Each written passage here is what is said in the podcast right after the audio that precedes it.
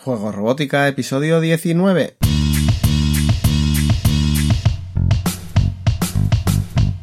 Bienvenidos a Juego Robótica, el podcast en el que hablamos de robótica educativa, iniciación en la programación, aplicaciones para docentes, entornos de programación para niños y en general todo lo que tiene que ver con despertar la curiosidad de los más jóvenes por la programación y la tecnología, para que se conviertan en creadores y no en meros consumidores. Como ya sabes, este podcast es un reflejo sonoro de los contenidos y cursos que puedes encontrar en juegorobótica.es. Y recuerda que si quieres aprender a programar a través de la robótica o quieres formarte para enseñar a programar, puedes darle un vistazo a la plataforma de cursos en juegorobótica.es barra cursos y acceder a la formación online más completa con robótica educativa por 10 euros al mes aprendiendo desde la base y a tu ritmo. Hoy vamos a dar un repaso al entorno de programación por bloques más utilizado del mundo en robótica educativa. Se trata de MBlock. Aunque la programación visual mediante símbolos se lleva utilizando muchas décadas, por ejemplo con el lenguaje ladder para autómatas programables, su uso en educación se ha popularizado gracias a la aparición de Scratch, hace relativamente poco, aunque hayan pasado 13 años desde su publicación. Recuerda que Scratch es un entorno de programación que utiliza bloques para definir los comandos que conforman un programa y que está enfocado a realizar presentaciones, juegos o cualquier otra forma de expresión en un ordenador y también en dispositivos móviles. El temprano episodio 3 de este podcast está dedicado precisamente a explicar qué es Scratch, por lo que te recomiendo que le des un vistazo si no pudiste escucharlo en su momento. En Block nos servirá para programar nuestros proyectos de robótica también por bloques de la misma manera que haríamos con Scratch para programar un proyecto visual en nuestro ordenador. Existen otros entornos de programación para programar a través de bloques proyectos de robótica, por ejemplo con Arduino, como puede ser Scratch for Arduino, Snap for Arduino, BitBlock, ScratchX, etc. Y no hay que olvidar entornos de programación específicos para ciertos kits que también son a través de bloques como el utilizado en Lego Milestone. De una manera general ya te hablé de esto también en el episodio 9 del podcast. De todas las opciones disponibles, la que más uso y la que más recomiendo es Emblock, que a mi modo de ver tiene muchas más ventajas que inconvenientes sobre el resto de entornos de programación. Emblock es un fork de Scratch, es decir, es el mismo programa exactamente pero con una parte de desarrollo adicional. Para que lo puedas entender, imagina un tractor con toda su potencia, su habitáculo con su volante y controles, y piensa que tienes varias herramientas como una pala, un martillo neumático, un arado, etc. Pues ese tractor con todas esas funcionalidades sería Scratch. Ahora imagina que un fabricante de remolques modifica el chasis de ese tractor para poder acoplarle un remolque de manera permanente para que conserve todas las funciones que tenía, pero que además tenga un remolque permanente. El nuevo conjunto sería en bloque en nuestro ejemplo. Mantiene la gran parte original del tractor, que sería Scratch, y le añade una funcionalidad extra. En el desarrollo de software, un fork es un camino de desarrollo distinto del software original. La traducción más correcta sería bifurcación, ya que realmente evoluciona de manera paralela al original. Pues como te decía, en bloque es un fork de Scratch y en el 95% es exactamente igual que Scratch, pero añadiendo la posibilidad de programar ciertas placas y robots. Y no es solo una cuestión estética, sino que internamente es Scratch. Esta es una de las grandes ventajas de Emblock en educación independientemente de que entendamos o no lo que es un fork. Si un agricultor lleva años utilizando su tractor rojo con su cuadro de mando, su palanca de cambios, sus controles de herramienta, etc., si cambia a un tractor azul con remolque incorporado, no tardará ni cinco minutos en ponerse a trabajar con el nuevo tractor azul, porque es exactamente igual que su antiguo tractor rojo, simplemente tendrá que acostumbrarse a los nuevos controles específicos para el remolque. Con esto quiero decir que si un niño ha utilizado Scratch y se le cambia a Emblock, puede que ni se dé cuenta del cambio si no se fija en la nueva pestaña con el conjunto de bloques específicos para robots. Esto es una enorme ventaja, grandísima. Recordemos que ambos entornos de programación son de libre distribución. El tractor azul no tiene sobrecoste sobre el rojo, por lo que si hay algún agricultor escuchando podría pensar, ¿no puedo trabajar directamente con el tractor azul con remolque incorporado en vez de pasar años con el rojo?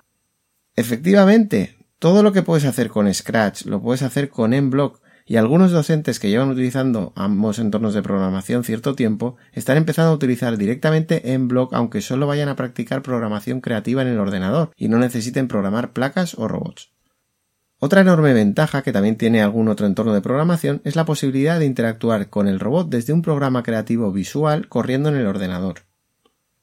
Imagina que has creado un juego matamarcianos en Scratch en el que se debe controlar el movimiento de una nave espacial a izquierda y derecha, y se puede disparar a los marcianos que van descendiendo por la pantalla. El control original se haría lógicamente con el teclado del ordenador. Con Enblock, independientemente, se puede crear el mismo juego matamarcianos. De hecho, lo puedes haber creado con Scratch y abrirlo en Enblock. Pero lo bueno es que podemos hacer que los controles del juego se realicen a través de los sensores de nuestra placa o nuestro kit de robótica. Con ello nos estaríamos introduciendo en la computación física casi sin darnos cuenta. Te dejo enlazado en el artículo de este podcast en Juego Robótica un vídeo en el que el joven programador Mario te enseña exactamente este ejemplo del juego Matamarcianos con un control externo con un robot y todo programado con Enblock. Como veis, eh, me voy moviendo con la luminosidad y con el sensor de ultrasonido disparo. En este ejemplo se está tomando una lectura de unos sensores físicos para tomar acción a través de movimientos en el juego, pero también se puede hacer que el origen de la orden sea el ordenador y la acción se le tome en el robot. Por ejemplo, el robot podría emitir una luz roja y un sonido si algún marciano llega a alcanzar nuestra nave espacial. Por supuesto, se pueden crear pequeñas aplicaciones mediante las cuales manejar el robot con el teclado del ordenador, generar gráficas en la pantalla de la lectura de los sensores del robot y en general cualquier cosa que signifique interactuar entre el ordenador y el robot. Esta opción no solo es una potente oportunidad de empezar con la computación física sin abordar de golpe la programación de un robot autónomo, facilitando su comprensión, sino que además aporta infinitas posibilidades creativas a lo que era Scratch. Este modo colaborativo ordenador-robot se puede aprovechar desde niveles de aprendizaje básicos, como hemos comentado, para facilitar la introducción a la computación física, hasta la visualización y generación de gráficas de diversas medidas tomadas por sensores específicos en un laboratorio de física o química, por ejemplo. Por supuesto, tener la posibilidad de trabajar de este modo no quiere decir que no tengamos la posibilidad de trabajar en el robot o la placa de igual manera que se hace con otros tantos entornos de programación, generando un programa que se carga en el microcontrolador del robot para que se ejecute de manera autónoma, haciendo que el robot funcione completamente independiente del ordenador. Con Enblock se puede programar una placa de Arduino o cualquier robot o placa que se base en Arduino. En esta frase tan corta entra en el 80% de los robots y kits de robótica que se están usando actualmente en los colegios, incluyendo placas de Arduino, placas y robots de BQ, placas y robots de MakeBlock, etc. Además, y por si fuera poco, Enblock es igual de abierto que Scratch y permite que se le añada extensiones específicas para incluir cualquier sensor o incluso un robot completo en nuestras opciones de programación. Si por ejemplo quieres incluir un display LCD a tu proyecto, ya ha habido un desarrollador que ha creado desinteresadamente una extensión para Enblock y que nos permite manejar bloques con los comandos específicos de ese display. Otro ejemplo que hemos visto estos días es la publicación por parte de Ángel Villanueva de una extensión para poder programar Scornabot con Enblock. Recuerda que Scornabot es un robot de movimientos ortogonales cuyas piezas puedes imprimir y cuyos esquemas de montaje están publicados para su libre distribución. Otra extensión publicada recientemente por Mayblock.es hace accesible una nube para poder comunicar robots a distancia o almacenar datos de lecturas del robot de manera que podemos introducirnos en el Internet de las cosas. En la misma línea también hay extensiones para programar otros robots de diseño libre como pueda ser Otto o nuevos robots que están llegando como el de Mark Robots. Otro punto a tener en cuenta con Enblock es que es el entorno de programación por bloques para programar robots más utilizado del mundo, por delante incluso del entorno de programación de Lego Milestone. Un mayor número de usuarios en un sistema va a significar tener un mayor número de recursos que se comparten, documentación y ejemplos y un mayor uso del entorno de programación va a favorecer una rápida evolución y una depuración de fallos constante. En la mayoría de los retos de programación, tutoriales y otros recursos que tienes disponibles en Juego Robótica utilizo en blog precisamente porque me sirve para diferentes robots y porque creo que es la mejor opción. De la misma manera, en la plataforma de cursos también utilizo Enblock para la programación por bloques en la mayoría de casos, aunque con alguna excepción como el curso para programar por bloques de Nodo MCU y crear un dispositivo conectado en el Internet de las Cosas, o los cursos de Lego Maestro en los que lógicamente utilizo su propio entorno de programación. No le veo ningún punto negativo a Enblock, sobre todo al compararlo con otros entornos de programación por bloques, si bien, aun siendo multiplataforma, hay usuarios que reportan ciertos problemas en su uso en Chromebooks.